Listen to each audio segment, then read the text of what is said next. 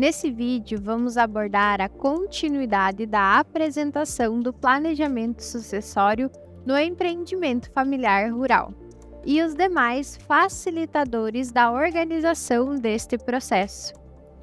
Para conceituar melhor o plano, acompanhe o podcast Plano de Continuidade Principais Pontos. No vídeo anterior, conhecemos um pouco mais sobre o diagnóstico, os objetivos, a identificação e formação do sucessor e as reuniões familiares que compõem o plano de continuidade.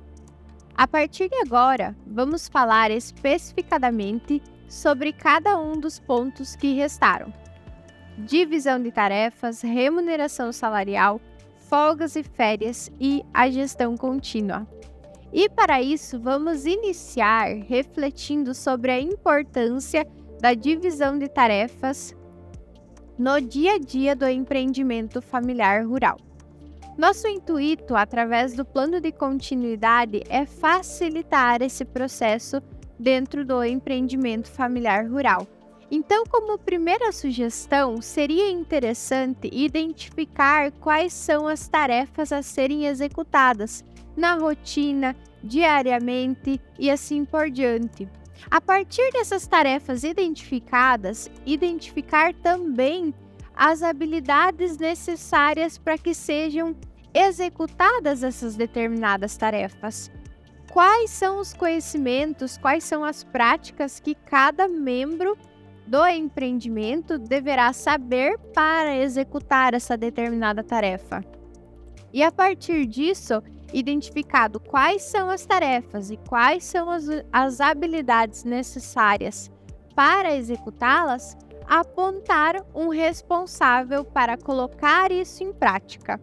O intuito de nós organizarmos uma divisão de tarefas no empreendimento rural é facilitar o dia a dia do empreendedor, reduzir o número de conflitos e fazer com que a família, com que os integrantes estejam cada vez mais organizados e alinhados em prol de um objetivo em comum, todos querendo o melhor para o desenvolvimento do empreendimento, cada qual desenvolvendo sua determinada tarefa. Já organizamos a divisão de tarefas. Chegou a hora de estudar possibilidades de existir uma remuneração salarial para os integrantes da família. Essa é uma das principais demandas que a gente encontra como um entrave para a sucessão familiar, a ausência de remuneração salarial. Muitos empreendimentos possuem um jovem que anseia por independência financeira. E muitas vezes isso tem sido um dos motivos para o êxodo rural. Mas também, em contrapartida, além da possibilidade de existir uma remuneração salarial, é importante que, dentro desse contexto, a família analise e coloque em pauta todos os benefícios que esse jovem sucessor, que as pessoas, que os integrantes do empreendimento já possuem. Geralmente esses benefícios, eles não estão contabilizados e muitas vezes acaba parecendo que o jovem não recebe remuneração. Dentre os benefícios está alimentação, moradia, mensalidade dos estudos, entre outras coisas que as famílias costumam ofertar para seus filhos e nem sempre é contabilizado. Para aquelas empresas familiares rurais que tiverem uma possibilidade de oferecer um plus oferecer uma remuneração salarial a mais, era interessante que esta família conversasse, tivesse uma boa comunicação para discutir qual seria a possibilidade de valor para remunerar o serviço realizado por esse integrante. Como seria o recebimento por esse serviço prestado? Seria de maneira prática, física ou seria, por exemplo, uma transferência bancária? Como que poderia ser organizado?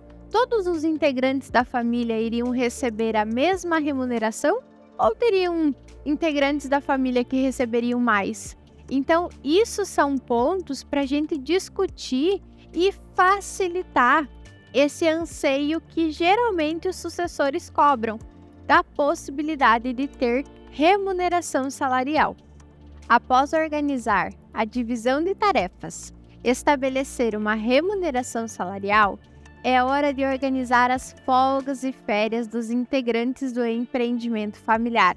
É hora de organizar lazer e descanso para que possamos proporcionar momentos fora do empreendimento para os integrantes.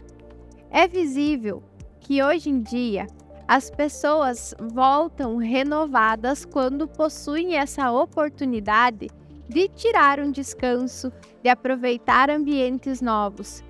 E aí, sabe-se que nos empreendimentos familiares rurais, muitas vezes as pessoas, os integrantes, são consumidos pela rotina, o que não tem possibilitado momentos de lazer e de descanso.